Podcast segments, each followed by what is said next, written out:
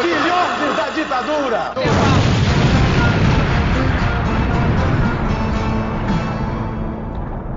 Vocês estão na Rádio Metamorfose, aqui é o Camarada Hidalgo, mais uma semana com vocês. E estou aqui com a nossa jornalista política, Júlia Guiar. Olá, camaradas! Bora para esse episódio que é muito importante o tema. E o tema dessa semana é a privatização da Eletrobras, né? Então, como isso vai afetar vocês, o que, que não estão falando sobre e por que, que é importante a gente comentar sobre esse tema, né? E falar que não, a gente somos contra a privatização. E para falar sobre isso, estamos aqui com o Thiago Bittencourt, do CNE, Coletivo Nacional dos Eletricistas. Por favor, é, fala pra gente, eletriciários no caso, né? Eletricistas não. É, por favor, é, se apresente aqui para nossos ouvintes. É, quem é você na fila do pão, Thiago?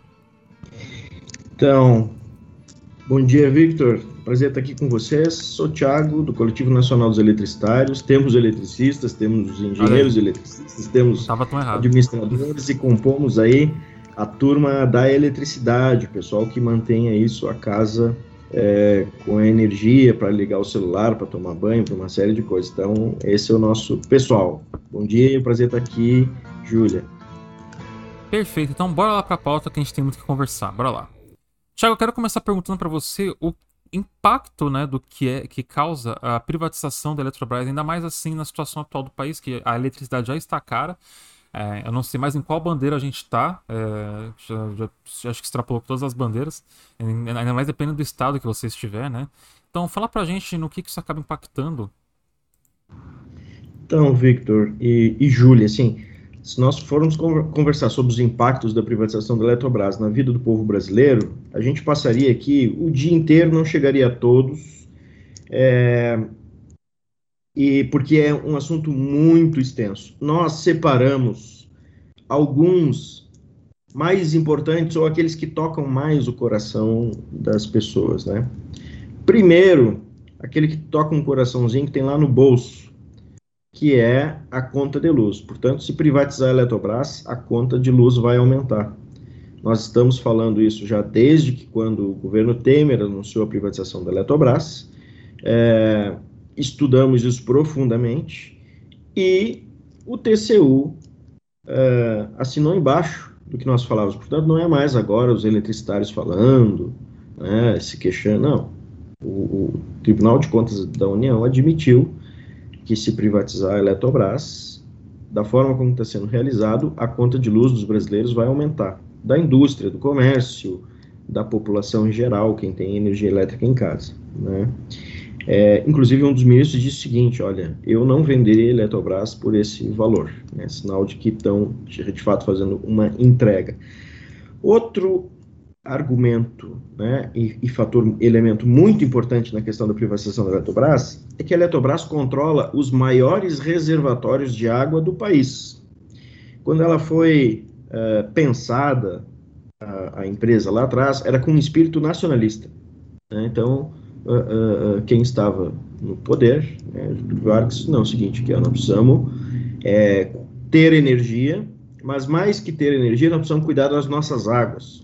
Então, os reservatórios da Eletrobras estão localizados nas maiores bacias hidrográficas do Brasil. Então, privatizar a Eletrobras também significa privatizar as nossas águas.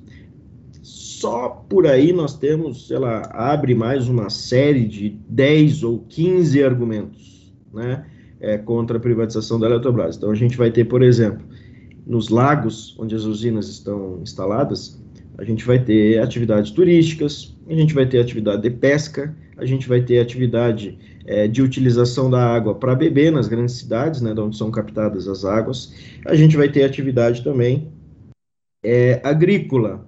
Portanto, são vários atores querendo utilizar essa água. Quando você privatiza a empresa, aquele ator que é o ator da usina e agora não mais estatal uh, vamos dizer, se eles conseguirem privatizar uma usina privada, só tem um elemento que vale e um, um elemento que importa, que é o lucro da empresa. Portanto, uh, se foi o cuidado com os peixes, se foi o cuidado com o turismo, se foi o cuidado com a agricultura, né? o próprio agronegócio aí, que é o grande é, sustentador aí do, do governo atual vai é, entrar em disputa em relação a essa questão. Embora exista a Agência Nacional das Águas, né, a Agência Nacional das Águas é, acaba ficando aí à mercê é, dessa gente. Bom, uma outra questão muito importante que a gente pode trazer aqui, né, como, como elemento uh, da privatização da Eletrobras, é a precarização não só do trabalho, né, porque nós temos hoje 12 mil trabalhadores na Eletrobras, mas nós temos, uh, uh, vamos dizer assim, o que a gente poderia chamar de Eletrobrasosfera, né, que são as pessoas que orbitam em Eletrobras através da, das atividades é, indiretas, né, empresas que são contratadas sazonalmente, quando precisa e tudo mais. Bom, com a precarização do trabalho na Eletrobras, porque a tendência é terceirizar tudo e diminuir salário, é que essas empresas também reduzam é seu nível, né, porque o nosso, o nosso emprego é um emprego digno, vamos dizer assim. Né? É, nós não somos é, privilegiados. Nós somos uma categoria que tem um salário que dá para se sustentar, dá para pagar uma faculdade, dá para fazer as coisas mínimas. Nós não estamos falando aqui de luxo, nós estamos falando aqui de coisas básicas. A gente sabe que nas empresas terceirizadas, nem o básico não chega. E as empresas concorrem muito com as estatais no que diz respeito à força de trabalho, através do concurso e tudo mais. Então, quando você reduz e elimina a possibilidade dessa regulação a partir das estatais, você tem um rebaixamento geral no sistema elétrico é, é, como um todo. Então, você vai ter uma precarização da força de trabalho. E também uma precarização, que é uma consequência da precarização da força de trabalho, uma precarização é, no que diz respeito ao serviço, que é o que principalmente importa para os 213 milhões de habitantes, né? porque para nós importa o emprego, para uh, uh, para as empresas na volta importa uh, e para nós também a precarização do trabalho, para os ambientalistas importa o uso das águas, para cada um tem uma importância, mas os 213 milhões de brasileiros vão se portar basicamente com aumento da conta de luz, e isso é uma consequência imediata e direta, e também com a precarização do serviço. Né? Não existe, Victor e Júlia, lugar onde tenha privatizado e não tenha piorado o serviço. Nós estamos aqui agora com a CE, que foi distribuição que foi privatizada no Rio Grande do Sul pelo um presidenciável, o Eduardo Leite, né? E estamos tendo várias manifestações na periferia. Por que na periferia? Porque lá onde está instalada a indústria, eles não querem deixar faltar, porque a indústria, tarará, tá, a gente já sabe, né? Mas aí falta onde a luz? Onde é que não tem viatura para mandar? para consertar o cabo, consertar o poste, enfim. É na periferia que acaba pagando o pato. Então, tem lugares que chegam a ficar aí uma semana é, sem energia elétrica. Se privatizar, então, a Eletrobras, essa consequência da precarização, então, aí, do serviço, também é uma consequência maléfica para o nosso povo, né? E nós sabemos onde eles vão direcionar né, o, o, futuro dono da empresa, se assim conseguirem, nós esperamos lutar para que não consigam, é, onde eles vão uh, uh, potencializar a força de trabalho para manter o sistema. São nos grandes centros e as pequenas cidades vão ficar à mercê. É, quando eu falei que tinha uma série de argumentos, a gente falou aqui de praticamente só três. Por isso que eu disse que o assunto é um assunto muito interessante e, e, e teremos uh, força e, e argumentação para falar o dia inteiro sobre isso. Tiago, é, uma coisa que eu queria te perguntar é que a gente recebeu é, um comunicado né, da, do grupo do qual você pertence, dizendo que os trabalhadores estavam de greve desde o dia 25 de fevereiro. E isso é uma coisa muito interessante, porque é, a gente percebe no Brasil que atualmente anda muito difícil uma organização de greve, greve geral e mobilizações dos trabalhadores da base de uma forma um pouco mais articulada nesse sentido, né? E tendo em vista outras privatizações, como da Petrobras e de outros estatais importantes para o funcionamento do país, eu queria que você contasse um pouco como está sendo essa greve, se ela ainda está acontecendo, e se sim, como está acontecendo isso, como que se deu essa organização e quais os impactos é, dessa greve dos trabalhadores para essa luta né, contra a privatização. Bom, Júlia, nós tivemos uh, um processo, primeiro, de estudo do que está acontecendo já desde 2016, quando o Temer anunciou que privatizaria a empresa. Então, nós estamos nos debruçando sobre isso, sabendo de que forma que pretendia o mercado executar essas atividades. Nós tivemos um momento, então, aquele primeiro impacto, depois de aprofundamento das questões, depois de contar o que nós sabemos para os nossos próprios trabalhadores. Né? Portanto, os trabalhadores do sistema Eletrobras sabem exatamente, através dos, das suas organizações sindicais, o que está acontecendo. E viemos acompanhando e lutando de 2016 para cá, é, de diversas formas, no parlamento, no sistema judiciário, enfim, de diversas formas. Bom, nós é, perdemos muitas batalhas, né? É, e dentro desse processo de luta também existe a luta interna dos trabalhadores. Como os trabalhadores sabem o que está em jogo, principalmente nas suas vidas, estão em luta neste momento e a partir já lá de trás nós fizemos uma greve final de em fevereiro, permanece agora em março, é, para resistir aos processos. Eles estão tentando atropelar os processos internos nas empresas, os trabalhadores sabem é, é, é, o que está acontecendo e, principalmente, sabem das irregularidades que estão sendo cometidas, né? Porque esse é um outro argumento que moralista que a gente não tratou. A gente tratou só daqueles, considerando que está tudo bem é, é, no que diz respeito à ética, vamos tratar dos argumentos ambiental e tal, preço de luz e precarização. Mas do ponto de vista moral, nós temos também as questões das irregularidades que estão sendo cometidas na Eletrobras.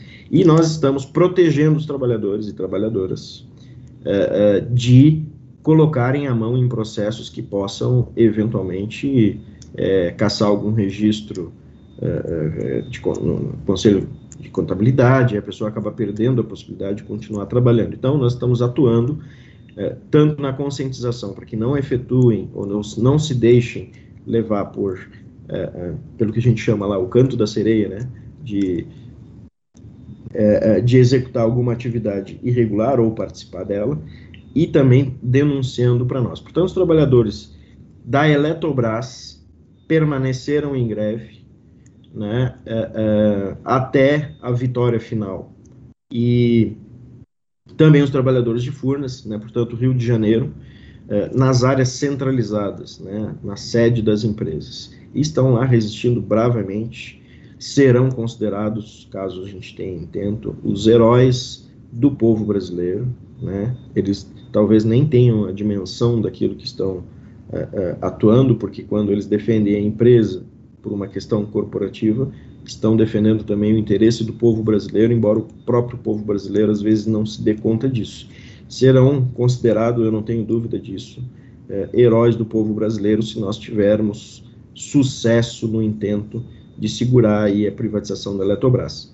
Já estão com salários descontados, né, tem trabalhador que já não tem salário, é, é, e várias é, a, ameaças, né, a empresa está jogando muito sujo. No dia, é, no final de semana, nós, nós enfrentamos a tentativa de prisão de um dirigente sindical, o governo é, é, solicitou né, porque quem controla a empresa é o governo federal. Então, eles solicitaram é, é, a prisão de um dirigente sindical, nós conseguimos atuar e, e, e não teve é, é esse despacho, né, o, o, o, TST entendeu que não era, é, é, que a greve era legal, portanto, isso não tinha cabimento um pedido desses, portanto, o governo também está jogando pesado, né, é, intimidando os trabalhadores, mas os trabalhadores estão muito conscientes e muito aguerridos da sua tarefa histórica é, é, nesse momento. É, uma outra coisa também que, que, a gente ficou sabendo aqui, né, pela, enfim, por, pela nossa pesquisa e tudo mais, é que com essa possível venda, né, é, eles querem vender a, a, Eletrobras a 15 vezes menor que o, que o preço, né? Porque ela está avaliada em quase 400 bilhões de reais e seria uma, uma venda das 125 usinas de geração, que é quase 80% né, da base hidráulica, é, e assim, é, é um número muito grande de, de privatização, não é uma coisa tão simples, é uma, é uma situação muito. Realmente é um impacto muito grande, assim. É, e eu queria que você falasse um pouco sobre como os trabalhadores observam é, não só todos esses pontos que você explicou perfeitamente, mas também na questão da soberania é, do país, né? Porque a gente tem a maior empresa de energia da América Latina e vendendo 80% dessa empresa, a gente pro, provavelmente vai perder muito da nossa soberania é, elétrica, né? Eu queria que você discorresse um pouco sobre isso. Então, Júlia, é, nós entendemos que a Eletrobras, embora seja responsável por 50% da transmissão de energia elétrica no país e 30% da geração, ela atua como um elemento de regulação dentro do mercado, ou seja, a existência da Eletrobras da forma como está, resistindo ao mercado, né? Porque com 30% o que você está fazendo ali é resistindo. Mas não só. Nós estamos resistindo e cuidando dos maiores reservatórios de água do país. Nós estamos resistindo e, e, e, e observando o que está acontecendo para não deixar as empresas privadas dispararem com preço, operando aí, seja na ANEL, seja, uh, uh, né, enfim, nos órgãos de regulação que a gente às vezes, que a gente sabe que às vezes são captados aí pelo mercado. É, e essa, essa questão, portanto, a presença da Eletrobras enquanto uma empresa controlada pelo povo brasileiro, ela vai trazer esse caráter de soberania. Né? É, ou, seja, ou seja, eu costumo dar o exemplo da soberania, que é o seguinte: quando eu for lá visitar o, o Victor, o Victor provavelmente vai me convidar. Se não convidar, eu não posso entrar na casa dele. Mas se me convidar, as regras como será essa visita serão definidas pelo Vitor e por sua família. Mesmo caso da Júlia, mesmo, mesmo caso é do Tiago. Portanto, nós, enquanto cidadãos, dentro da nossa própria propriedade, ou dentro da própria residência, dentro desse modelo que nós estamos inseridos, nós somos os detentores, né, da, nós somos tutores desses espaços e dizemos como que as relações se dão dentro desse espaço. Isso é a soberania no micro. Nós temos a soberania no macro. Né? Então, controlar os nossos rios, controlar a nossa economia, controlar a nossa energia, é controlar como esses recursos serão aplicados.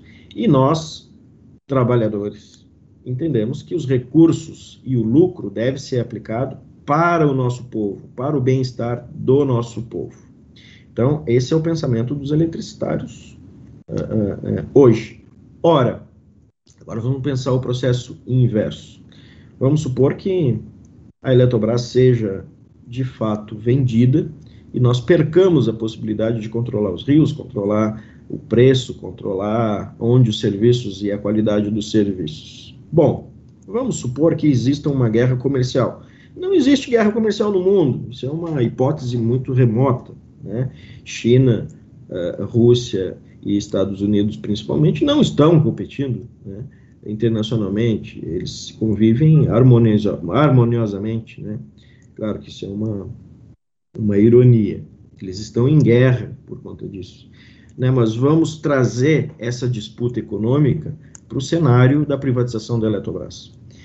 Vamos supor, Victor e Júlia, que a gente tem uma empresa estrangeira que quer competir com os produtos internos brasileiros, com a nossa exportação. Ora, se ela tiver controle, né, ou os seus parceiros internos tiverem controle da energia do Brasil, ela poderá operar no insumo da indústria brasileira, que é num dos insumos, que é a energia elétrica. Hoje não tem nenhuma indústria brasileira, pelo menos que eu conheça, que não necessite, mesmo do artesanato, mesmo da manufatura, é, que não necessite de energia elétrica para sobreviver, para poder ter competitividade. Então, se nós perdermos o controle econômico sobre a Eletrobras, nós podemos ter uma guerra comercial que vai afetar é, é, o emprego direto de milhões de brasileiros. Né? É, isso é perda de soberania, isso é perder a capacidade de controlar a sua própria economia. Né? É, é, e, tragicamente, é, bom, nós temos dois tipos de nacionalismo, né? Um nacionalismo vindo de baixo, a partir do povo, que entende que seu território, as riquezas são para sua utilização, que não querem deixar uma, uma propriedade porque a propriedade, afinal de contas, é sua, que tem sua história, que tem sua família, que tem seu povo ali, né? Essa é a soberania popular. E existe um outro conceito de soberania que é vindo de cima para baixo, ou seja, atendendo interesses econômicos uh, uh, de empresas. Em algum momento, uh, as nossas forças armadas observavam a, a soberania popular, ou seja, a soberania do povo, os interesses nacionais e tudo mais. Hoje eles não observam mais a soberania popular, eles observam a soberania a partir do. É, desculpa, não soberania, né? O nacionalismo a partir é, dos conceitos que são trazidos de fora. Portanto, privatização, a, a, a, os militares vão dizer que a Eletrobras precisa ser privatizada para atender o mercado, né? E um mercado que não necessariamente é o brasileiro. Então, é muito preocupante a forma como as nossas Forças Armadas estão conduzindo o processo de controle das nossas riquezas, entregando as nossas riquezas, e a partir de um idiota, né, que é o presidente do Brasil, é, que é um palhaço que colocaram lá, é, para executar essas atividades e o alto comando não ser, não ter essa visibilidade. Então, é muito preocupante é, o processo de privatização da Eletrobras, nós, enquanto povo brasileiro, nós, e eu me incluo nisso, né, então, como povo brasileiro, dos 213 milhões de habitantes desse nosso território, é, é, precisamos nos interessar e lutar para que a Eletrobras não seja privatizada. Nós, eletricitários, estamos fazendo uma parte desse processo e precisamos de apoio. Né? Então, como é que a gente apoia? em vez de falar mal da greve lá do pessoal da Eletrobras, nós precisamos ajudar, dar visibilidade à greve da Eletrobras. Dizer, olha, nós temos heróis lá que estão lutando para que a nossa conta de luz não aumente, para que a gente não perca soberania, para que a gente né, tenha os nossos recursos destinados ao nosso povo, é, é, que somos nós. É, é nós precisamos apoiar a campanha Salve Energia, nós precisamos apoiar as iniciativas, nós precisamos dar repercussão aos escândalos morais uh, no que diz respeito ao processo de privatização da Eletrobras. Né? Nós precisamos, principalmente, Júlia e Victor, entender que o processo de privatização não aconteceu e que é possível que não aconteça. Porque às vezes alguém diz assim, não, mas você já foi. Né? É, é, e acaba só observando a tragédia acontecer. Não, não aconteceu nós estamos lutando para que não aconteça. É muito possível que não aconteça, porque nós estamos em ano eleitoral e muito provavelmente ano que vem nós teremos outro cenário. Então precisamos continuar lutando e lutando muito para defender a Eletrobras. Oh, perfeito. Eu acho que assim, é, uma última pergunta, né? O tempo é curto hoje, acho que a gente tem mais uns cinco minutinhos no máximo. É, mas, é, Thiago, assim, então você. A gente vê muitas essas desculpas né, das privatizações no Brasil. É, uma delas, das mais imbecis também, é quererem privatizar os Correios. A gente já teve essa conversa aqui já num programa sobre a privatização dos Correios e outros serviços públicos. E, e a gente não vê muito isso ser falado na mídia, né? Na mídia sempre fala que não tem que privatizar, o serviço não, não funciona, sendo que ignoram propositalmente que esse serviço foi é, desabastecido exatamente para parecer que ele não funciona, para que seja viabilizada a privatização dele. Então, você acredita que a, a gente. É, a gente chegou a falar, né?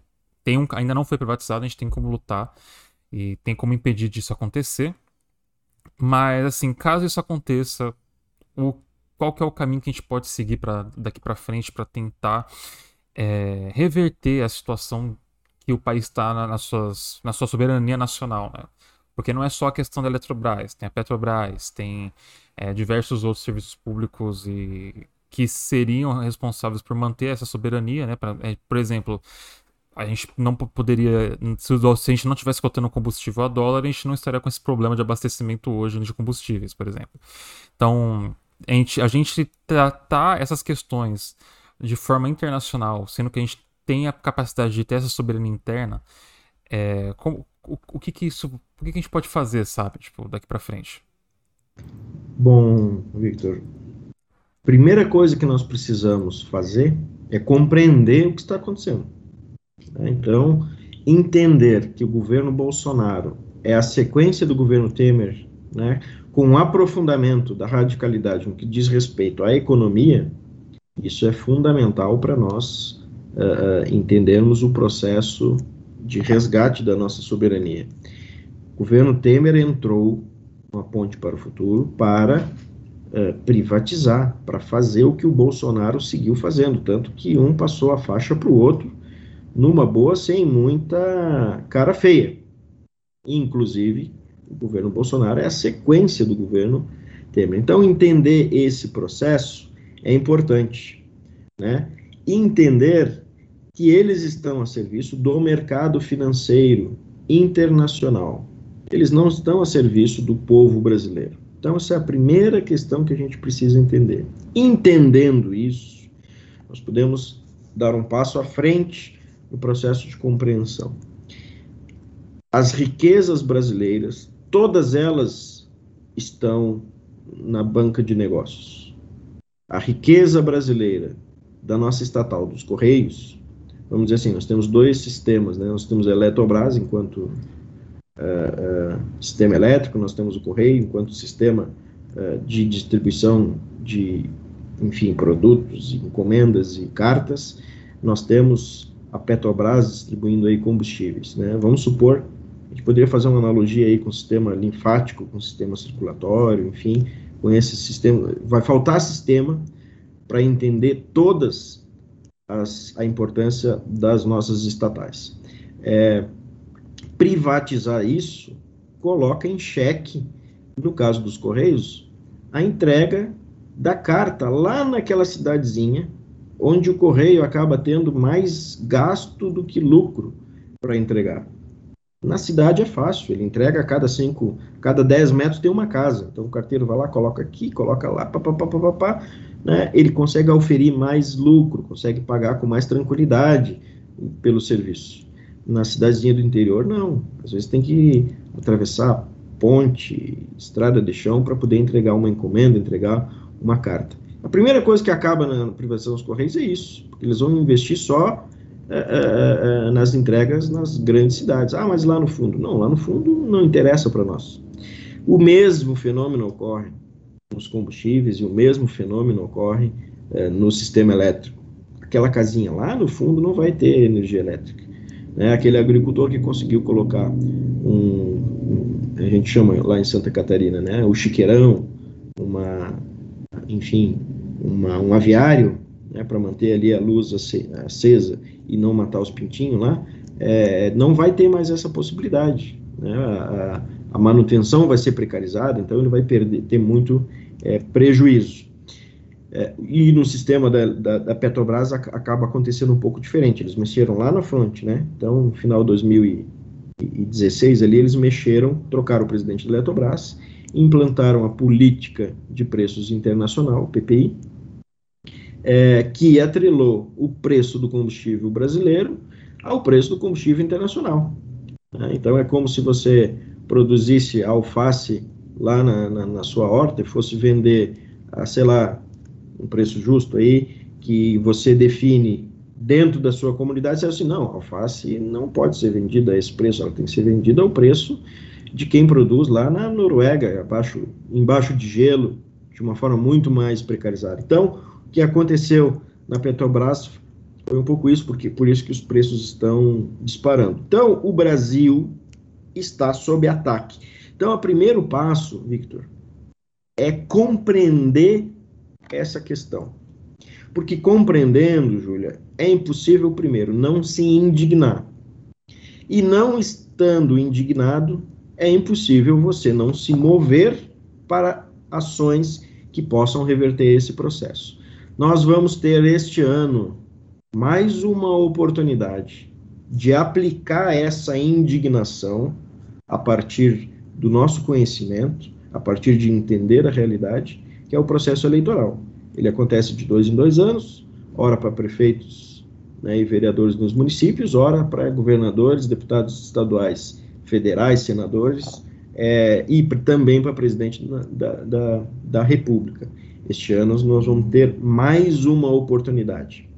E assim, ó, nós não podemos errar mais. Nós precisamos acertar, porque se nós errarmos, a fome no nosso país vai aumentar, o empobrecimento no nosso país vai aumentar e nós veremos coisas que nós não gostamos de viver. Os brasileiros brigando pela riqueza, os brasileiros lutando para não passar fome, os brasileiros morrendo de fome, morrendo por problemas de saúde, porque eu vou dizer para vocês, Temer, o Bolsonaro, o mercado financeiro internacional não está interessado nas nossas vidas. Eles estão interessados nos lucros auferidos a partir da nossa soberania, a partir da nossa riqueza. Então, é um processo que depende de, de colocar o pé na realidade, entender o que está acontecendo e se mover para mudar essa realidade. Né? E nós teremos uma grande oportunidade neste ano, uh, elegendo deputados, deputadas, uh, governadores e governadoras nos estados, também deputados e deputadas federais, senadores e senadoras, e principalmente presidente da República, para que nós possamos alterar essa situação. Então, é um processo um pouco lento, mas nós temos pressa e precisamos acelerar o passo para podermos reverter a, a, a rapinagem que estão fazendo na soberania uh, do nosso país. Então fica a dica aí, né? Uh, a gente sempre sabe privatização nada mais é do que encher bolso de acionista. Nunca é para é, dar retorno para a população. Então muito obrigado, Thiago, pela, pela conversa hoje, né? Você acho que esclareceu muitos pontos essa questão da privatização da Eletrobras, Eletrobras viu? Muito obrigado mesmo. Legal, estamos à disposição. Quer deixar um jabá onde as pessoas podem encontrar o seu trabalho, onde as pessoas podem ler mais sobre o que está acontecendo? É, e todo apoio também, né, à greve dos trabalhadores da Eletrobras. Eu acho que é muito importante a gente frisar esse apoio aqui no nosso, no nosso podcast, porque toda greve é justa, e ainda mais uma greve tão importante como essa. Então, se tiver alguma rede, algum canal de informação que a gente possa acompanhar o que está acontecendo. Legal, Júlia e Victor agradecer aqui o espaço né, dos trabalhadores do sistema elétrico brasileiro, uh, poder contar um pouco da sua realidade e também uh, compartilhar das preocupações que nós temos em relação ao povo brasileiro. Nós temos o canal Salve a Energia, né? o canal Salve a Energia, tem todas as informações em tempo real do que está acontecendo no sistema elétrico. Então, quem está preocupado com a conta de luz, quem está preocupado uh, em faltar luz, quem está preocupado com o nosso meio ambiente, quem está preocupado com a nossa soberania nacional, pode acessar www.salveaenergia.com.br. De lá dá para ter acesso a todas as nossas redes, então vamos concentrar nessa, e aí a gente consegue dialogar, ler, se informar, para produzir esse processo de indignação e aí nos movermos para lutar contra a entrega do nosso patrimônio nacional. Obrigado, um prazer. Vou transmitir aos eletricitários o apoio do canal e estamos à disposição sempre que necessário para conversarmos. Bom, depois dessa conversa com o Thiago, vamos correr rapidinho lá para o nosso botequim, que a gente tem algumas coisas para conversar que saiu lá no jornal. Bora lá.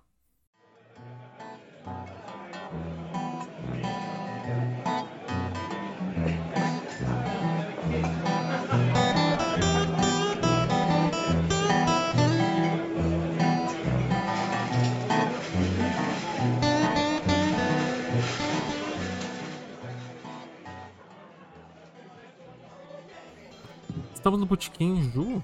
A gente fez bastante coisa esse tempo. Eu tô, pra quem não sabe, eu, eu passei um tempo aqui em Goiânia. Aproveitei que eu tava de férias e vim dar um pulo por aqui para visitar meus amigos do jornal. A gente gravou uns vídeos, a gente fez algumas coberturas. Então fala pra gente o que, que saiu, Ju.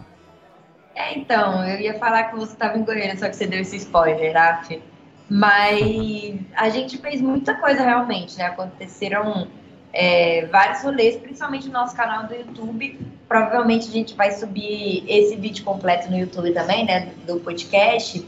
Então, acessem os outros vídeos, porque teve um vídeo, o último vídeo, né, que saiu, foi do aumento da gasolina, em que a gente explica essa questão do PPI com mais profundidade, a gente explica é, os impactos dessa privatização que já aconteceu, né? É uma privatização muito dolorosa, muito difícil e muito tenebrosa, na verdade. Eu acho que essa é a melhor palavra. Então, tem um vídeo específico para falar da privatização da Petrobras, do aumento da gasolina, que isso tudo tem a ver.